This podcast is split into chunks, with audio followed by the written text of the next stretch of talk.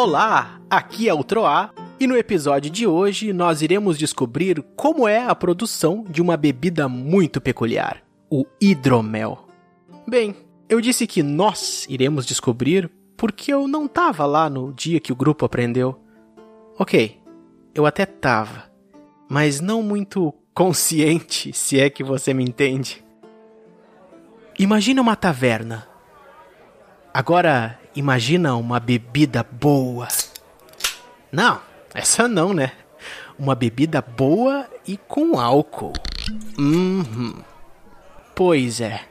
Aí você já sabe, né? Fui me empolgando, ouvindo aquele papo. Conversamos com Jor, o anão domador de abelhas, que vinha das terras do norte.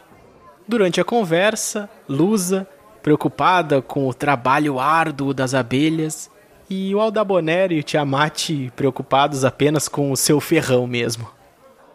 Simpatizado com o grupo, Jor pediu uma sugestão para nomearmos uma de suas bebidas. Nosso paladino então tomou a iniciativa e sugeriu algo. Eu, meio bêbado, na verdade nem lembro o que foi que ele sugeriu. E entre um gole e outro daquela bebida maravilhosa, a última coisa que eu me recordo é que eu cantei uma música lá.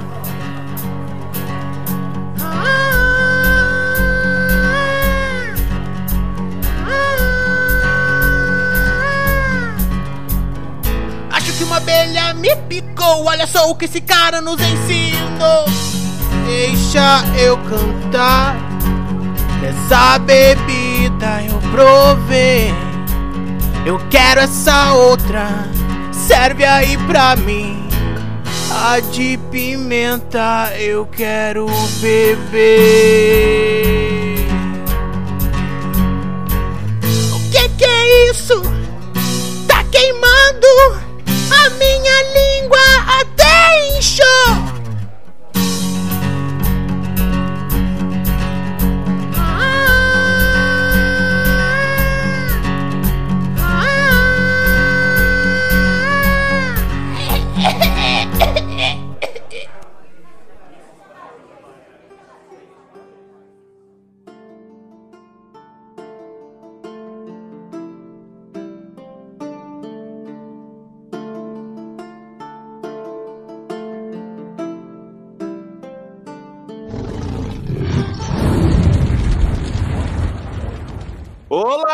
Aqui é o Tiamat e Baldur. Você sabe qual é a moeda que os deuses nórdicos usavam lá em Asgard para pagar o hidromel? Qual é o nome da moeda?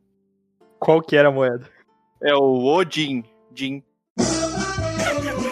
Ah, Nossa. Meu Jesus, cara. Cara, acabei de perder a vontade de gravar esse episódio. Dá pra gente marcar? A parada foi muito Deus. boa, o Din Din. Não foi muito boa, mano. Que tortura ouvir isso, mano. Quer ver, cara? Quer ver que não foi muito boa? Se você ouvinte achar que isso foi uma piada muito boa, manda e-mail pra gente. Eu aposto que não vai ter nenhum. Não vai ter nenhum e-mail na caixa de entrada. É, isso, isso é verdade.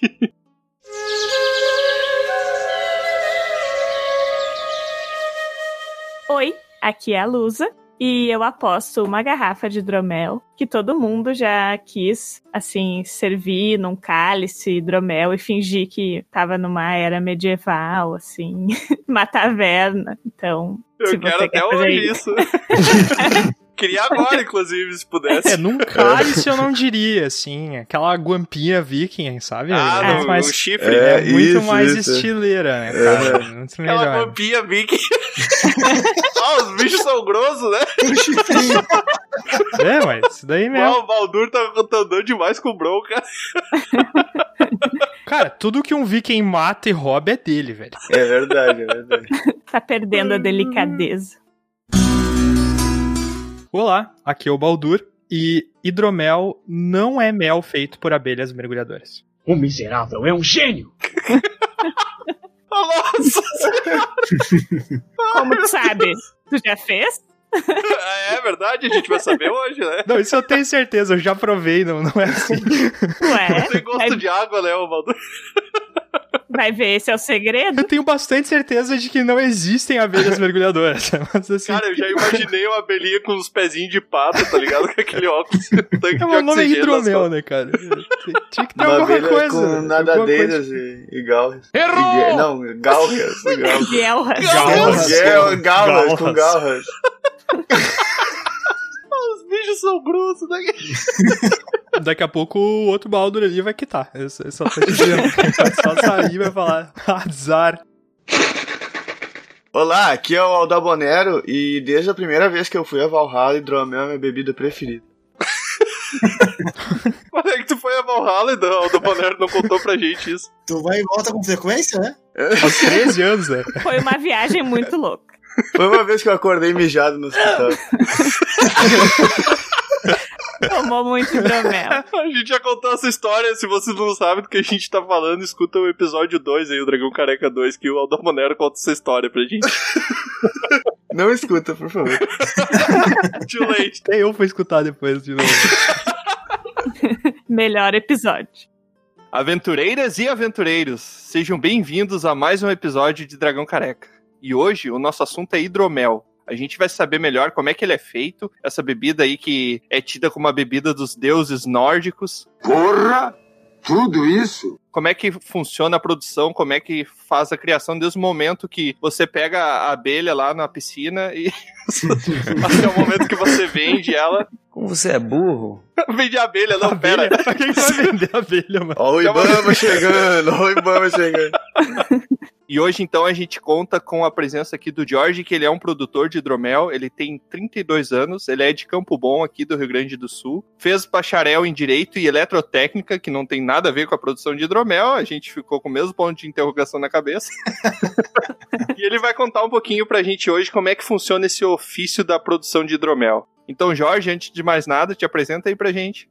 Boa noite aí, pessoal. Uma boa noite pra você. Eu sou o George. Bem, ah, sobre o hidromel, isso aí eu também tenho a minha, minha jornada desde os meus 16 anos, que é na questão de RPG e jogos, e eu conheci um senhor que produzia hidromel, também de Campo Bom. Ele não tinha um óleo? Eu entendi a referência. Alguém pegou a referência ou não? É, eu peguei, eu peguei. Mas é que foi ruim mesmo, cara. Não, foi boa, foi boa. ele tinha dois corvos pra ajudar. Tinha, tinha os dois olhos. Ah, droga. Queria que o velho tivesse um olho só, velho. Meu Deus. Como tu é ruim, velho. O Meu cara é Deus. ruim, né, mano? O cara é ruim. Mas o velho, o velho tava são, ele tava Loki. Ah, Ah, não. mano. Os leigos devem estar pensando o que tem a ver um pirata com essa história. Ele teve a receita quando ele ficou na- numa árvore pendurado de cabeça pra baixo, hein? olha aí. Ó, ó. O pessoal faz cada brincadeira no interior. Quem sabe, Olha sabe. aí. E a partir disso, muita conversa, ia lá, né? Ele servia uma garrafa, a gente conversava um monte. E ele parou em razão da idade, né? Hoje ele deve estar com 93 anos, né? E tá firme ele. É isso que ele te falou, né? Isso aí é o hidromel, né? Dá saúde pra pessoa. Dá saúde, cara. É. Como eu também, desde os meus 14 anos, né, a minha família já tinha ali algumas abelhas, e a partir do- da minha idade, aos dos 14, eu comecei a também seguir com a, com a apicultura, né? E eu comecei a fazer hidromel agora faz três anos. Comecei a fazer, né? Também tinha uma certa curiosidade, queria ter o meu hidromel, né? E ficou muito bom, cara. Daí o pessoal começou a, a me incentivar também para aumentar o, o meu lote, aumentar a produção, começar também a, a comercializar também. E uma coisa foi levando a outra, né? Eu também tinha algumas abelhas quando eu era mais novo, só que não foi por opção própria. Elas ficavam na frente da minha casa e era uma droga, velho. Eu, eu tava sempre desviando daqueles bichos horríveis.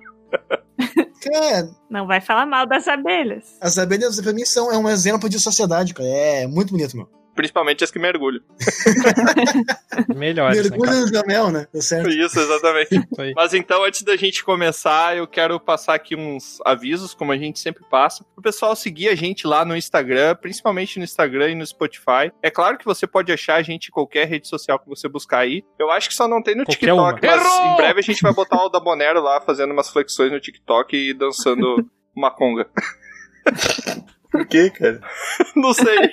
Eu nem faço flexão, cara.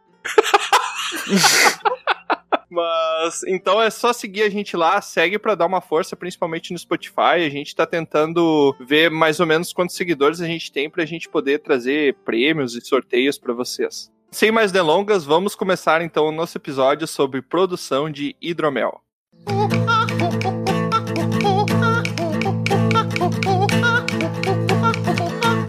Então, Jorge, na nossa primeira pergunta, eu quero que tu explique pra gente o que, que é o hidromel e quais são os componentes utilizados nele. O hidromel, ele é um fermentado da água, mel e levedura. É tipo um pão. Olha, o, o fermento todos são a, a mesma família. O fermento é um fungo, é uma levedura. O do pão, o do vinho, da cerveja. Sim. E a questão de, de insumos pode ter mais coisa. Pode ter tudo que tu imagina. Pode ter vinho, pode ter uva, pode ter maçã, pode ter qualquer fruta, pode ter café. Tu pode ah, misturar junto com mais tipos de mês, um blend de mês. Tu pode fazer ele com, com malte, né? Pode fazer o hidromel caramelizado. Uh, existe ali mais ou menos 30, 30 estilos, tá? E daí muda conforme a proporção. Ah, um terço de mel, uh, metade de mel. E viram, isso se torna um universo, né? Sim, até a gente ia te perguntar, tu falou a quantidade de mel, isso afeta então daí o sabor, como quais são os tipos, talvez, de sabor? afeta tudo, porque assim, ó, o mel ele é composto por quatro tipos de, de açúcares existentes no mel, tá? A frutose, sacarose, maltose e tem mais um.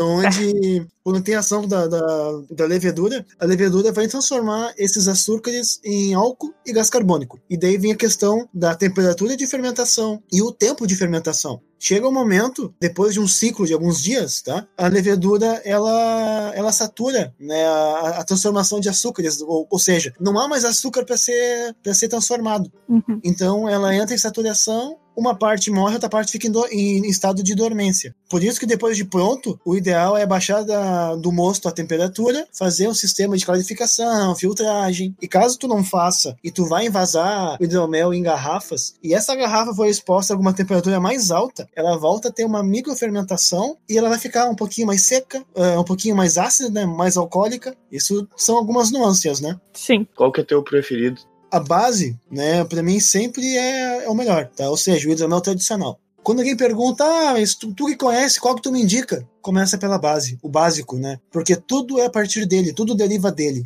Sim. Um que eu gosto muito, que eu já fiz alguma, alguns lotes, que é com pimenta.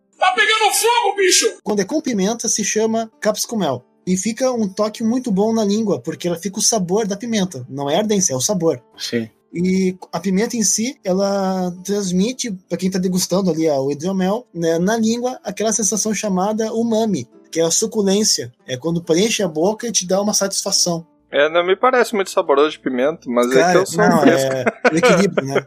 É até uma questão de mecânica para tu sentir o sabor melhor também usando algumas características da pimenta, eu acho. Né? É um tipo de estratégia, pode ser também além do gosto. Pode. Pode. Interessante. Aí vai conforme a receita do hidromeleiro. Porque no hidromel pode-se dizer que tem duas, duas etapas de fermentação: fermentação primária e secundária. Se botar na primária, os aromas vão volatizar e vai ficar mais suave o sabor da pimenta. Pode ficar um pouco mais da ardência, tá? pela quantidade. Sim. Eu já, ah, já acho interessante colocar na segunda fermentação, deixa ali alguns dias e tira porque tu vai extrair algumas notas e não vai ter essa volatilização, essa perda de aroma. Porque eu acho bacana da, da pimenta e da, das especiarias deixar as notas no aroma do hidromel. Tá, mas o hidromel tradicional que tu fala, o componente principal dele seria o mel mesmo, mel de abelha. Só o mel, é. Entendi. Ah, então tem mel na, na, mistura. Eu achei que não ia ter nada a ver com mel. Não, sempre, sempre, sempre, sempre. Essa questão de percentual, as pessoas né, podem jogar, podem criar novas, novas receitas. Mas a base, o padrão, é um terço, um quinto e metade de mel. Sim. E aí, tu, nesse, quando você coloca um terço, um quinto, você pode colocar outras coisas, no caso. Pode, pode. Entendi. Bacana, bah, bem legal. Por isso que é, eu vejo que tem mais opções de, de combinações do que outras bebidas. Sim, sim. Até vai comparar com a ceva, com vinho, com outras, né? Uhum. É, o vinho tem bastante também, né? Mas eu acredito que o hidromel deva ter bem mais, assim. Tem bem mais, bem mais. A cerveja também tem bastante. Sim, sim. É que da mesma forma que tem isso aí, tá? Uh, só uma marca de, de levedura que eu posso utilizar no hidromel existe 308 né, variações de levedura. Começa a multiplicar isso. Uma marca. E tem a, que eu conheço quatro marcas que fazem isso, fora as que eu não conheço, né? Então tem muita coisa. É. Tu começa por tudo isso numa uma multiplicação, nossa, vou fazer o hidromel cada uma pro resto da minha vida cada vez um diferente. Coitado do sommelier de hidromel, né? Vai passar a vida inteira bêbado. Pois então, né, cara? Bom, né? Bom também, né? Então, uma pergunta mais sobre talvez a história. Quando ele surgiu e qual é o principal consumo dele? Tu diz o principal lugar ou a, a forma de consumo? A forma é, tipo, se Forma? é com comida, se é como. Até tu pode comparar com outra bebida, assim. Assim, ó, o que que apreciar e degustar uma bebida é quando tu, tu se sente bem. Tu quer compartilhar com algum amigo, compartilhar com alguém, e aí vai a questão, tu pode perfeitamente curtir uma taça sozinho, que eu até brinco, a gente tem que se contemplar. Tem dias que eu tomo uma final de tarde, uma taça, porque, pá, o dia foi tão puxado que não, hoje merece. Sim. Se o dia teve sol, tem que beber uma pra comemorar. Se aí choveu, tem que beber uma pra não ficar triste. Exatamente. O cão foi quem botou pra nós beber. Mas o hidromel, assim, ele é tipo vinho que combina com algumas comidas, Sim, dependendo. sim, sim. As combinações ali vem a questão da, da questão sensorial do, eh, do hidromel. Tipo vinho também. Se o vinho, o, o vinho rosé, que normalmente é mais suave, né? Uhum. Mais leve, ele combina mais com pratos leves. Tu pode ah, criar uma, uma combinação com a questão de, de peixes, Tainha, vinho. sushi, Feijoada. doce na sobremesa. Sim. O hidromel tradicional seria mais equilibrado com o vinho branco. Daí a combinação, a, a harmonização seria mais com a questão de massas, pizza, frango. Com o milho. E o hidromel mais seco, mas isso pode ser entre qualquer um dos estilos, tá? Sim. Ele tem uma combinação, né, semelhante ao vinho tinto, né, que é a parte ali com carne, churrasco, aquela carne vermelha, uma carne mais gorda. Então eu já sei qual que eu tenho que comprar, então. Pra acompanhar a refeição Cara, tem que comprar todos, cara. Tem que provar todos os estilos. Principalmente do Jorge, né? É, não só o meu. E assim, ó, Fica o jabá. O que eu sempre digo, né, a gente tem que melhorar nosso senso crítico, né, dar uma ampliar ele, porque tem muita coisa boa no mercado. Para ter uma ideia, até fugir um pouco da, da questão, tá? Uhum. Eu fiz um curso que, uh, que foi onde ali eu, eu identifiquei a, a linha de crescimento, a linha de evolução do hidromel. Em 2017, nos Estados Unidos, lá existia 570 hidromelarias, Uhum. enquanto que no Brasil existia 27. Nossa, no Brasil inteiro. Levemente discrepante a diferença. Cara, tem até hidromelaria no Havaí. entendeu? Imagina, tipo, pô.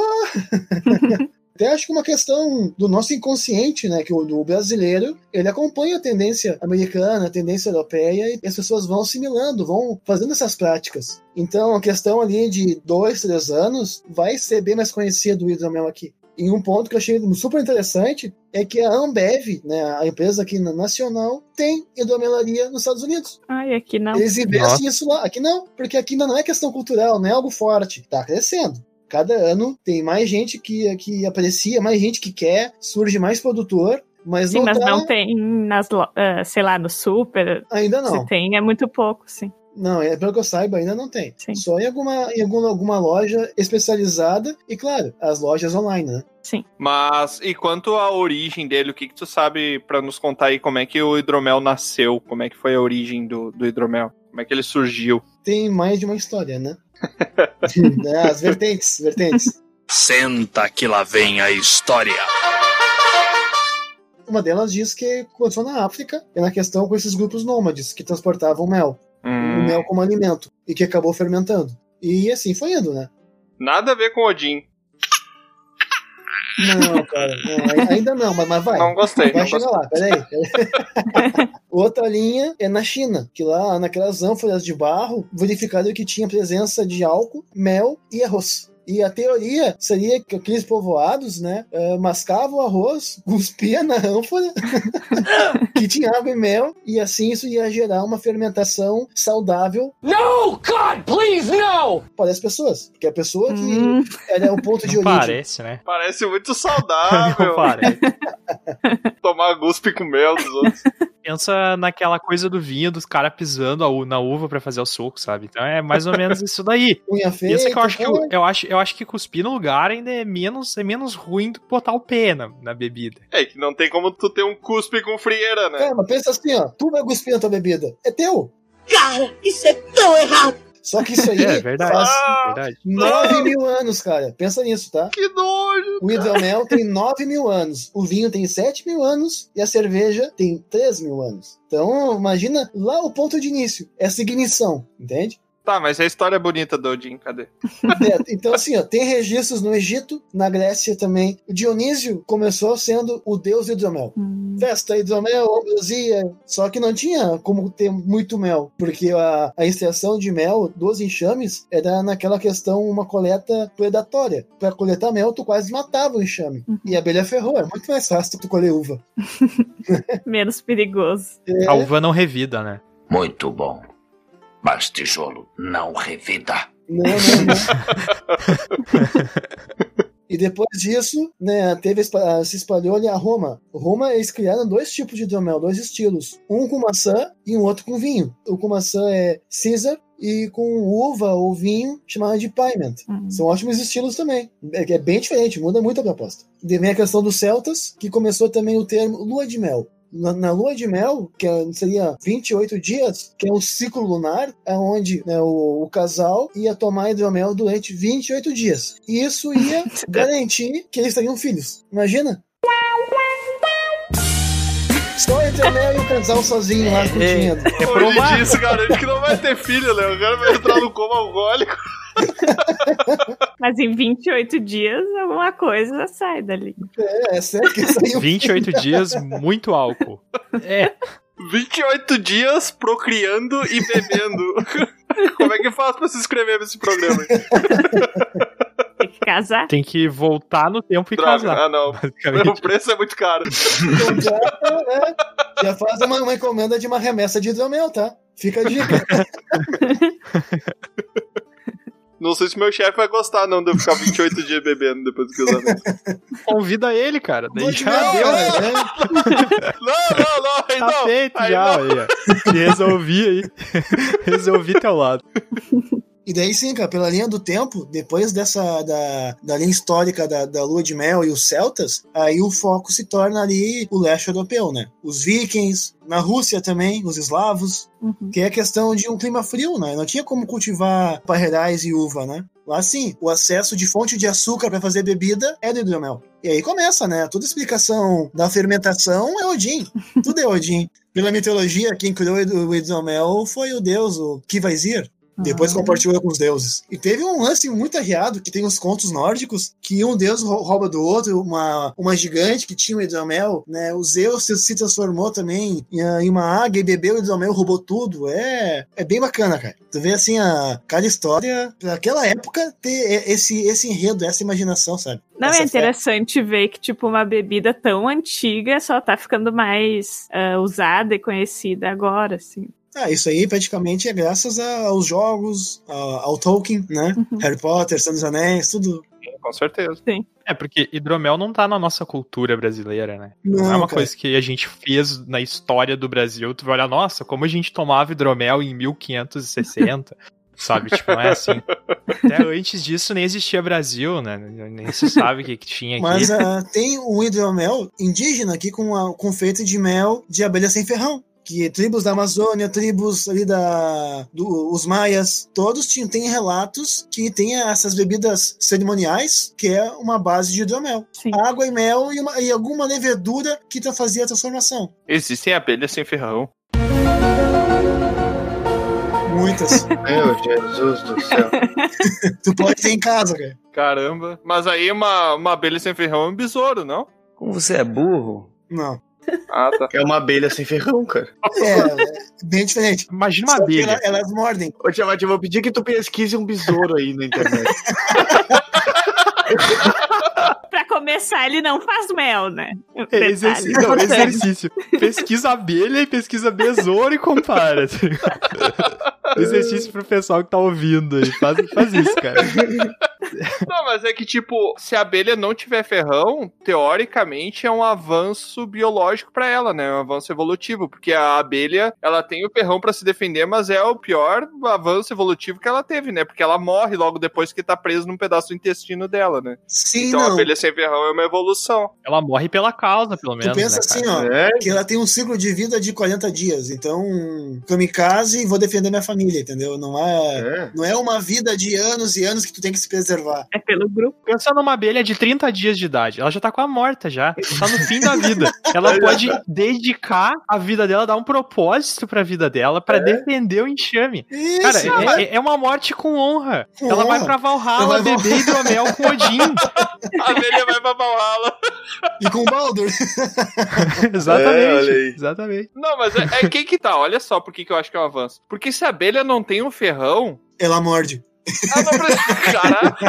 Caramba, morte. A abelha com dente, meu Deus.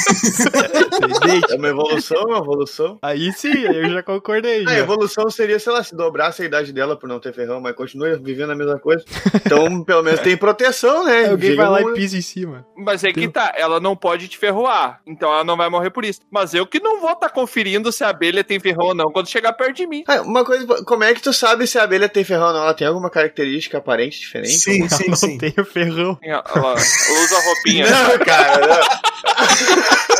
Ela tá sem o ferrão. Ela, ela tem outra roupa. Característica física aparente, mano. Como assim? Esse ferrão usa um chapeuzinho, né? Ela tem Não, um crachá, tá ligado? Um crachazinho. Falando sem ferrão. Abelha, ela não fica com, com o ferrão à mostra, mano. Ela solta o ferrão, tá ligado? Não, mas tu consegue ver. Na abelha apis, que é a abelha africanizada, tu percebe que ela tem um ferrão. Parte visual, tu vê. Uhum. A abelha sem ferrão, existe muitas espécies, tá? Mas tem ali, as mais comuns ficam na faixa de seis, que são bem comuns. E nelas tu vê que realmente é outra, outra morfologia, é é outro, é outro formato. Tu vê que não, não, não tem como ter ferrão ali. Mas, na parte biológica, ela tem um ferrão, né, que está atrofiado. Na, Ah, na questão evolutiva. é aquele caso de, de micro... Dragão! Ai, meu Deus. Como assim, mano? Como assim, velho? Assista um episódio de palavras aí, Dragão Careca. É um ferreco. Daí. Cara, eu tô chorando ainda, porque realmente a característica física seria só não ter um ferrão mesmo, cara. Que pergunta idiota que eu fiz. É que muda muito, cara, entendeu? Se tu pesquisar ali a abelha apis, abelha jataí, abelha mirim, tu vê que muda muito. Sim. E como ela não tem ferrão, ela morde. Ela procura atacar o olho, por exemplo. Por isso, muita gente que vai mexer com a abelha sem ferrão, ou usa um óculos que fecha, que protege de volta os olhos, um chapéu com uma tela. Tu tá falando sério, a abelha morde. Eu achei que era sacanagem. Não, não, não. Morde. Caramba! Eu acabei de ficar mais perigosa brincadeira. que com o ferrão. é: se for uma abelha, corre. Não importa qual ela vai te machucar. Mas aí, aí o, fe- o ferrão é muito pior, cara. Uma abelha vai te morder no olho, velho. Como isso? Não. Mano, o- um óculos ali resolve teu problema. Imagina assim, ó. O olho, tá, é um problema. Mas o pior seria se ela conseguir entrar no, no teu ouvido, cara. Imagina a agonia. Meu Deus. Não, meu Deus, tá louco. Ah. Nem brinca. Use um chapéu. Tampão de ouvido, óculos resolvido. Tu olha a roupa do cara que vai pegar, vai, vai entrar perto das abelhas pra pegar mel quando a abelha tem ferrão. É uma armadura o negócio, cara. O negócio é Cara, parece um astronauta. exato, cara. É muito mais perigoso, cara. Tá louco. Aí o cara vai todo protegido lá, achando a abelha não tem ferrão e dá, enche ele de mordida. Pegou a abelha errada. Tá, mas é quando ela morde, não é assim dolorido, tá? Só se ela pegar as partes mais, mais sensíveis, como ali em volta do olho, né? O lábio. E não são muitas, não. A sem ferrão, ela tem bem, bem menos no enxame, né? Sim. Enquanto que a abelha com ferrão, que aí sim, é, imagina, uma abelha, um enxame fraco, tem ali 6 mil, 10 mil abelhas. Um enxame forte tem na média de 80 mil abelhas. Meu Deus. Ué, cru. Isso, abelha sem ferrão, aí varia. Mil abelhas, duas mil abelhas. Pode ter um pouco mais, entende? Mas é, é bem menor esse contingente. E as guardas também são poucas. Vai ser o quê? 100 guardas. Não é muita abelha guarda, não. E a abelha sem ferrão, o mel dela é melhor do que a com ferrão? Tem alguma diferença? Como é que funciona? Cara, é delicado dizer o que é melhor e o que, o que, não é. Ambos são muito bons. A diferença gritante é, é a- o rendimento, tá? A abelha com ferrão produz por melgueira. Uma melgueira produz na faixa ali de 16 quilos. E conforme o manejo do apicultor, tu consegue colocar 4 ou até 5 melgueiras. Então, por caixa, tu consegue tirar brincando ali 50 quilos. Caramba. Não. Enquanto que a Nossa. sem ferrão, se é um time muito forte, vai, vai te render um quilo. Ah, não, Não, não, manda meio peça. quilo. Manda vir as com ferrão. Em compensação, provavelmente o valor do mel é muito mais caro, né? Sim, sim. Dizem que é mais medicinal da sem ferrão. Mas o que acontece de diferença gritante é a umidade, tá? O mel da abelha sem ferrão, ele tem mais umidade e tem que ser guardado na geladeira. Senão ele vai fermentar. Ah, agora eu entendi! E o da com ferrão, daí tu pode guardar em temperatura ambiente. Pode, pode. É verdade que mel nunca estraga? Nunca estraga. Até os Vedas, né, aque- aquela cultura indiana, Uhum. eles guardavam documentos né, em ânforas de mel. Uhum. Papel, papiros, né, com eh, escritos dentro em ânforas de mel. E passou anos e anos e anos, tava lá. Como é que eles faziam depois? Eles pegavam o escravo e mandavam chupar o papel? Ah, só tira o mel e limpa. Te dava excesso de mel no papel. É mais legal se chupar o papel. Passa a língua e tudo e apaga o papel. apaga o escrito. A dica pra viver mais é passar mel no, no corpo. Tá? Pode, pode. Ficar mais, manter mais jovem. Passa mel no corpo e sai na rua você Isso, ver. puxou as abelhas aí, ó. ó. Isso aí, olha aí, ó. Só dica boa nesse programa. Vai hoje. viver tá- muito mais. hoje Vai tá viver bom. cerca de 30 segundos mais. É, tera- é terapêutico. É, sim, sim. Deve ser uma sensação ótima, né? É uma acupuntura natural, né? É, é. Como assim, Depois rola na grama dele. E que tipo de material é necessário para produzir o hidromel? Não, não os ingredientes, mas que tipo de aparato, que tipo de outras coisas é necessário para produzir o hidromel? Assim, ó, com certeza, com aquilo que tu tem em casa, tu pode fazer. Normalmente, todo mundo que já fez hidromel começou ali com um galão de água, fez alguma adaptação. né, um exemplo, tá? Tu tem que ter um local para ser o teu fermentador.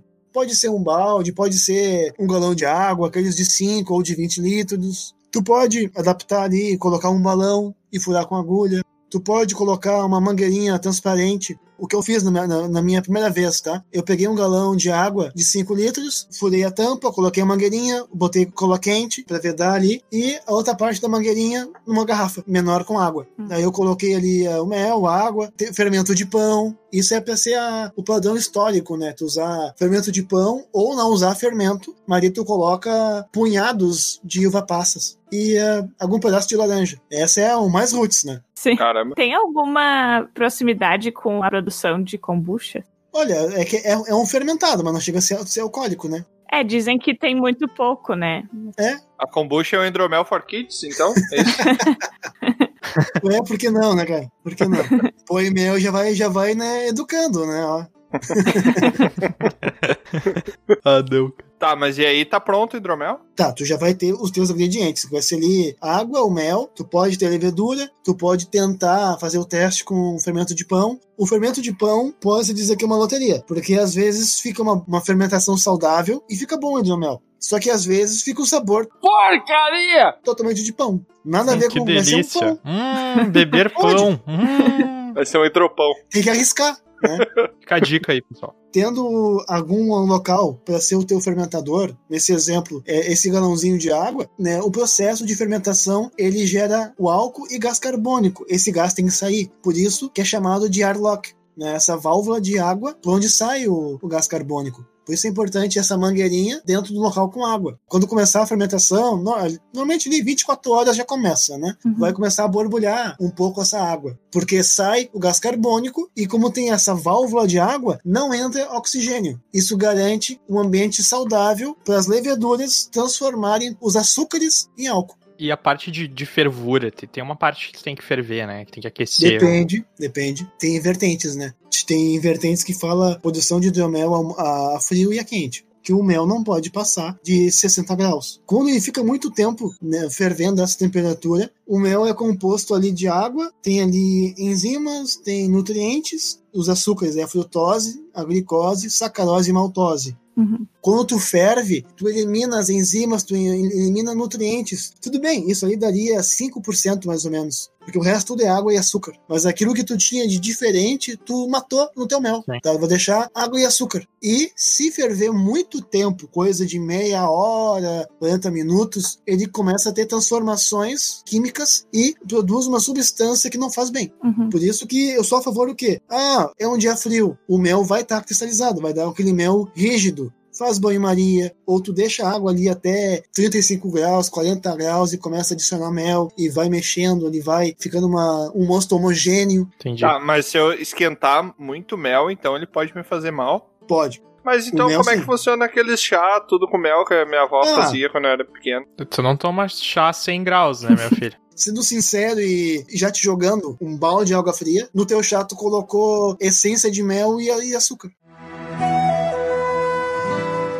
Porque tu ferveu a água pra pôr no teu chá, por exemplo. Uhum. Já, E já tu tá deixou errado. na xícara um tempo. Tu não tem mais os nutrientes do mel. Tu vai ter a água e os açúcares do mel. Claro, sabor de mel, aroma de mel, fragrância de mel, mas não vai ter nutriente. Então melhor é passar o mel no pão e comer no pão. O quê? Cara, toma teu chá, tu gosta do teu chá. O teu chá lembra tua avó, te faz bem, mas não vai ter nutrientes do mel. Sim, sim. É, chateado.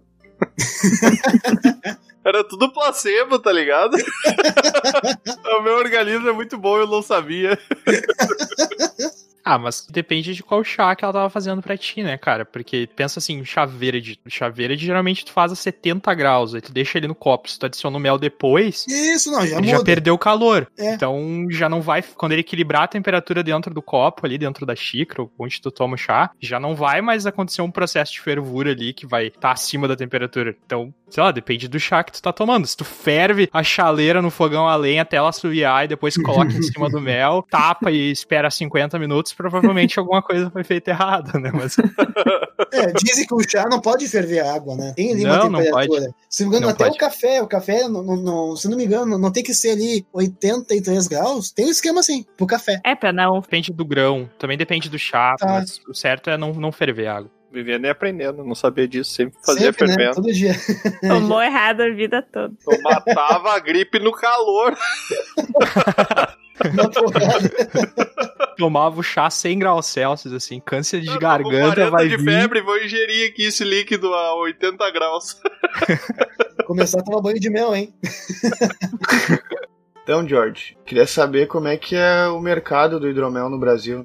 Assim, ó, é, as pessoas ali não, não, não conhecem. E é interessante, ou até é algo a se trabalhar, que no Brasil, boa parte, né, as pessoas não têm o hábito de, de apreciar a bebida. Eles querem tomar coisa em quantidade rápido. Tipo, Imagina assim, ó, vai comparar uma ceva toda elaborada com uma, ce- uma cerveja industrial. A cerveja industrial, né, vamos citar nomes então, só pra dar Não. Leite de burra. tem um processo que tu vai ter que tomar na gelada. Se não, se não for muito gelada, vai, te dar- vai te dar dor de cabeça. Se tiver meio quente, não vai sentir muito sabor. Enquanto que uma cerveja. Tem conservante, né? Não, não é. só, não é só água, malte, lúpulo. É é a cerveja padrão. A maior parte da cerveja padrão que, é, que era vendida no Brasil e que ainda é. Um, tem outro grão ali junto pra fazer um malte. Precisa de conservante pra manter ela dentro da lata por tanto tempo, ou dentro da garrafa por tanto tempo. É, é um produto altamente não natural, né? É isso que as pessoas não estão acostumadas, né? O pessoal quer comprar ali uma quantidade de bebida e gastar ali 4 reais. E quando vão ver o hidromel, a média de preço de hidromel é de 40 a 80 reais. Ficam, o quê? Tudo isso? Não, vou pegar o meu latão. Ok?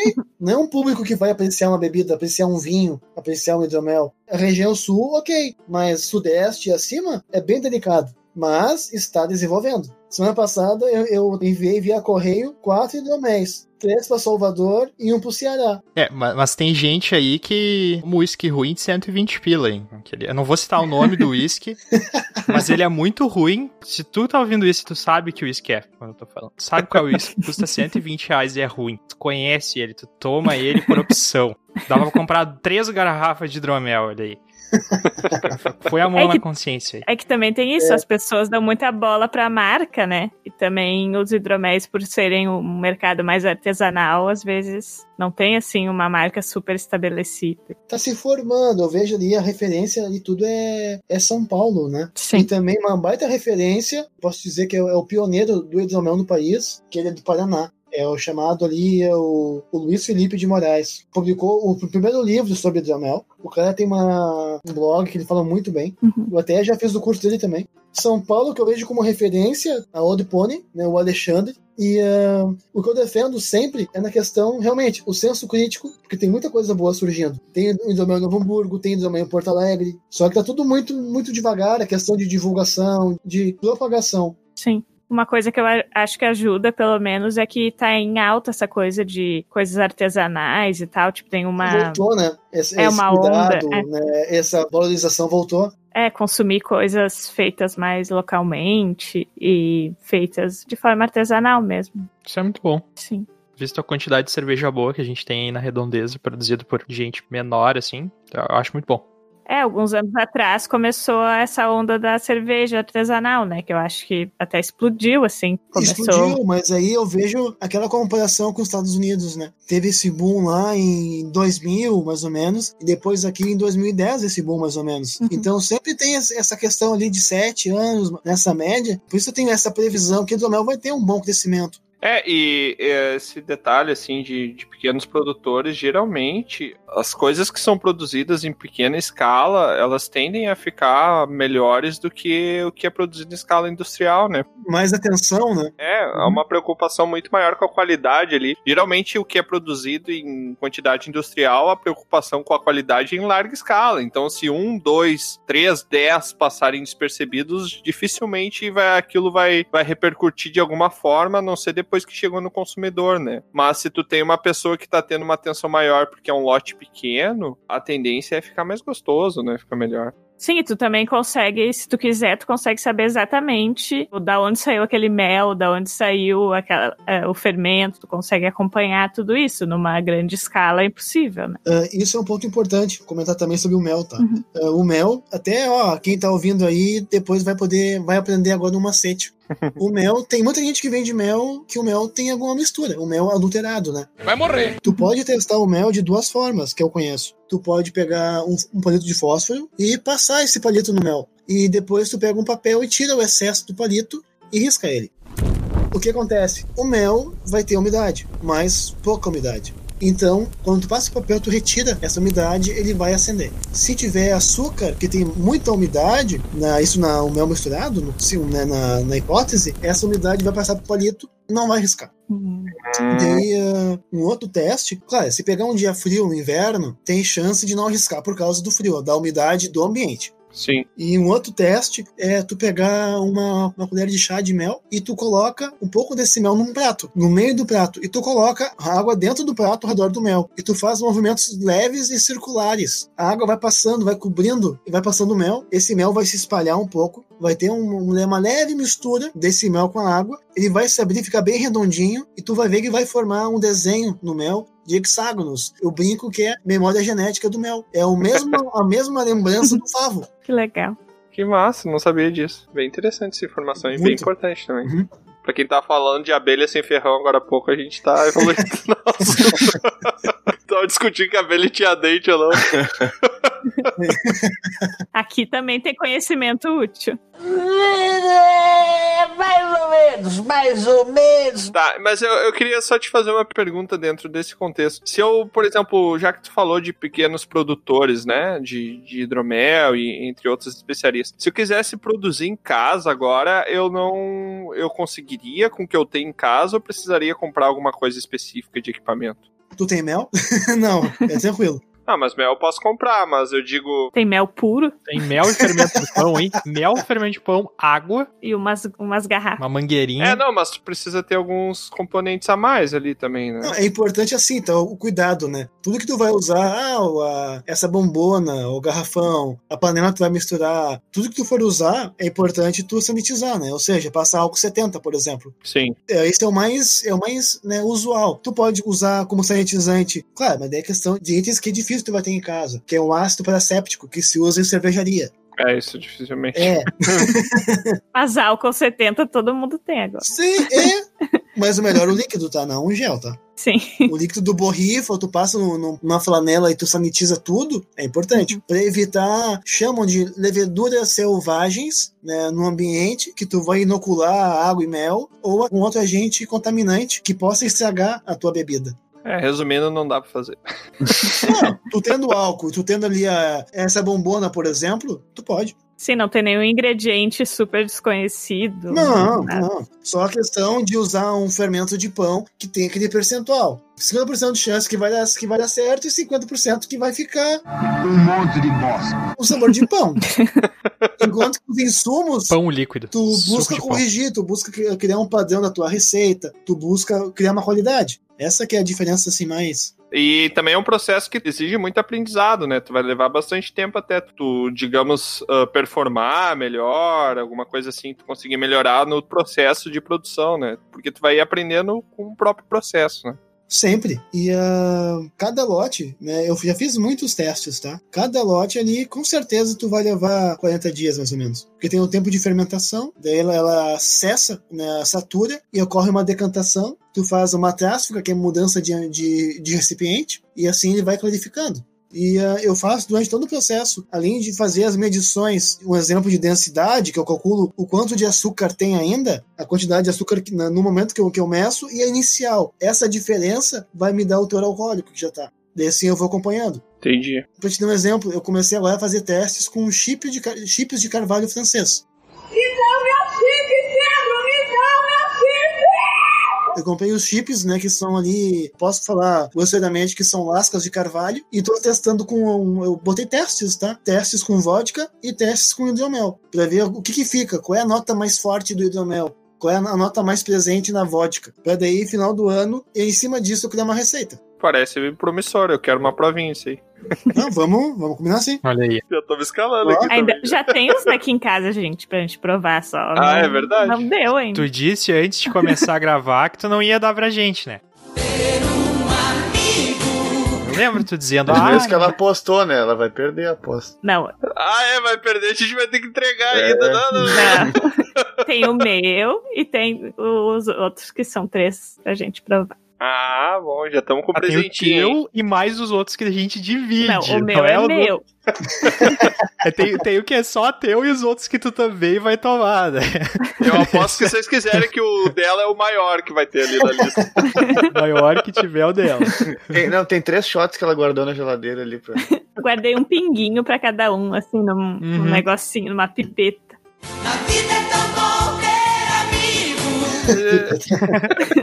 Por que, que eu não me, não me surpreendo, né? É, eu, eu já não ia ter guardado nada, né? Então acho que também não dá pra julgar a Lusa por causa disso. É. Jorge, por que que essa bebida, então, a gente vê em tantos conteúdos de entretenimento e tal? Tipo livros, filmes, como tu comentou, Harry Potter, Senhor dos Anéis e outras séries, assim.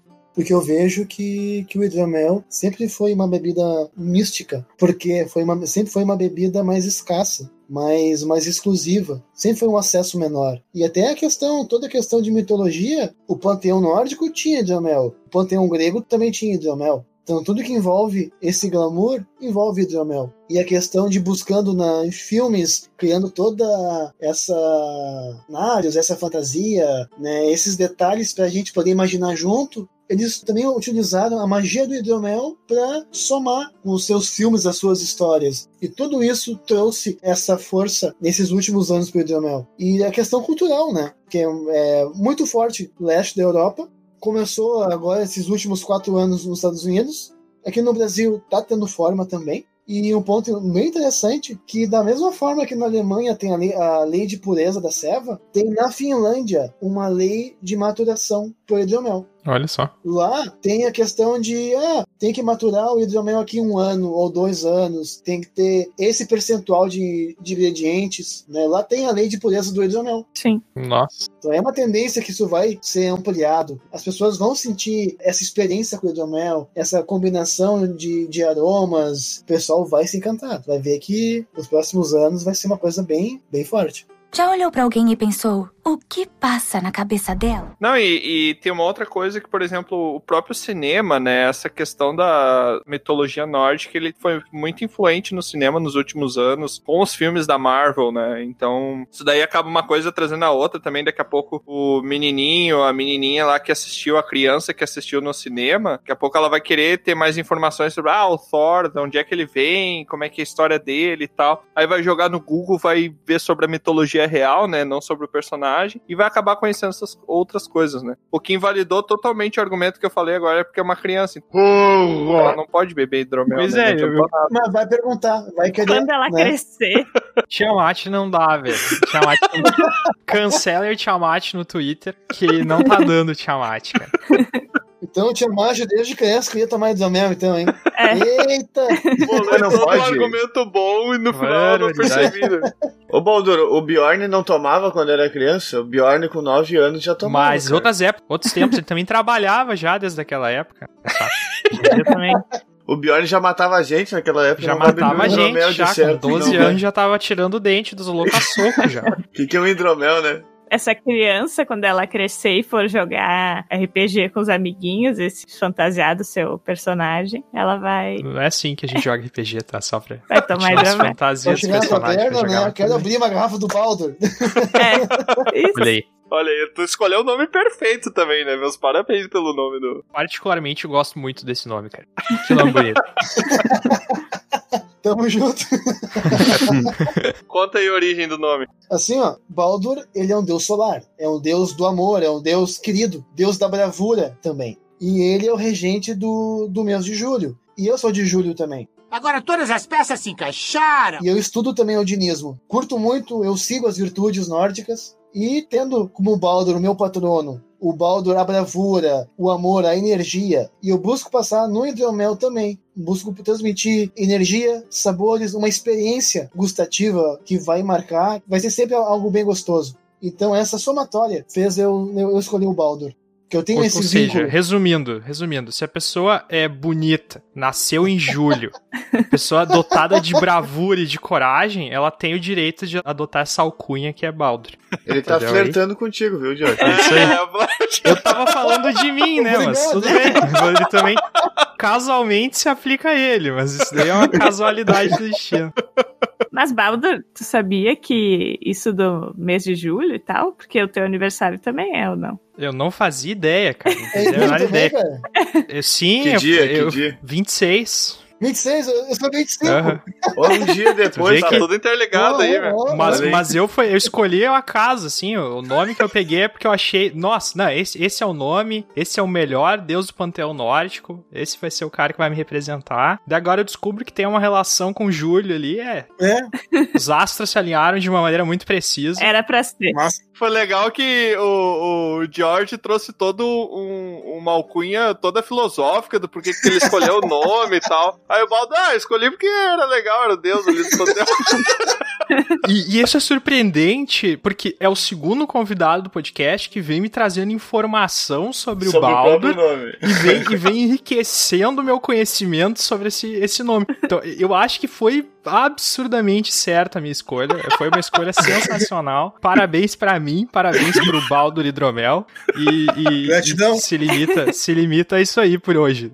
Ele vai roubando as informações, daí daqui a muitos anos, quando ele for famoso, vão perguntar: Ah, por que, que tu escolheu esse nome e tal? Daí ele vai copiar. Eu sou uma pessoa honesta. Quando, quando me perguntarem isso, quando eu for muito famoso, daqui a 300 anos, se inventarem alguma máquina de criogenia e eu for a primeira pessoa a testar e eu sobreviver, daí eu vou ser famoso por causa disso. Vão me perguntar por que, que eu escrevi assim na, na parte de fora da máquina Baldur, e daí eu vou falar exatamente isso, cara. Mentira! Vou falar que eu conheci pessoas, conheci o Baldur Hidromel, que nessa época vai ser uma marca famosa de hidromel vendida pelo mundo todo. Vai, vai acontecer tudo isso. Pare, esperem pra ver, esperem pra ver. 300 anos. Assim Essa é a minha será. estimativa. Daqui a 300 cara. anos a gente. vê. 300 anos, é a minha estimativa. Pode estar errado, às vezes eu erro. tomar hidromel, isso aí. Às vezes eu erro. Daqui 300 anos vamos estar saindo da pandemia e vamos estar bebendo. Exatamente. Todo mundo vai estar indo pro bar beber hidromel, Baldur. Mas, gente, não vai ser congelado, vai ser no mel, todo mundo assim. Isso, no exato, muito mel. melhor, né? Boa. Uma máquina de melogenia.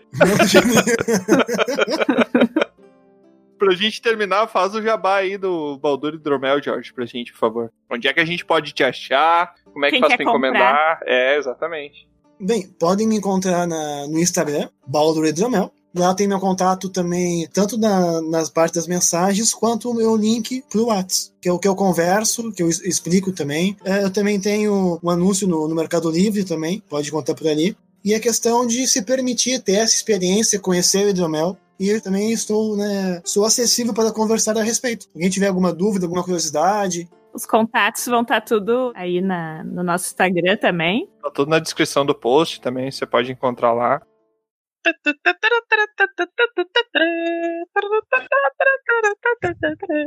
E além do Baldur, tu conheceu algum outro deus nórdico por aí?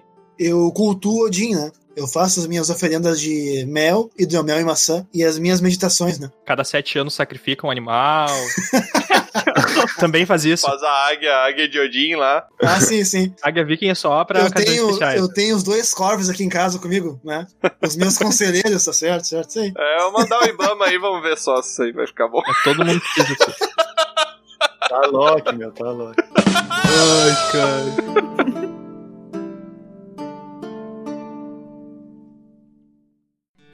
Aqui é Troá, o Bardo, e eu quero agradecer a sua visita. Encerramos aqui mais uma aventura. Convido você agora a nos encontrar em outros mundos. É só entrar em dragãocareca.com e descobrir. No YouTube, Spotify e Instagram, busque por Dragão Careca. Até a próxima!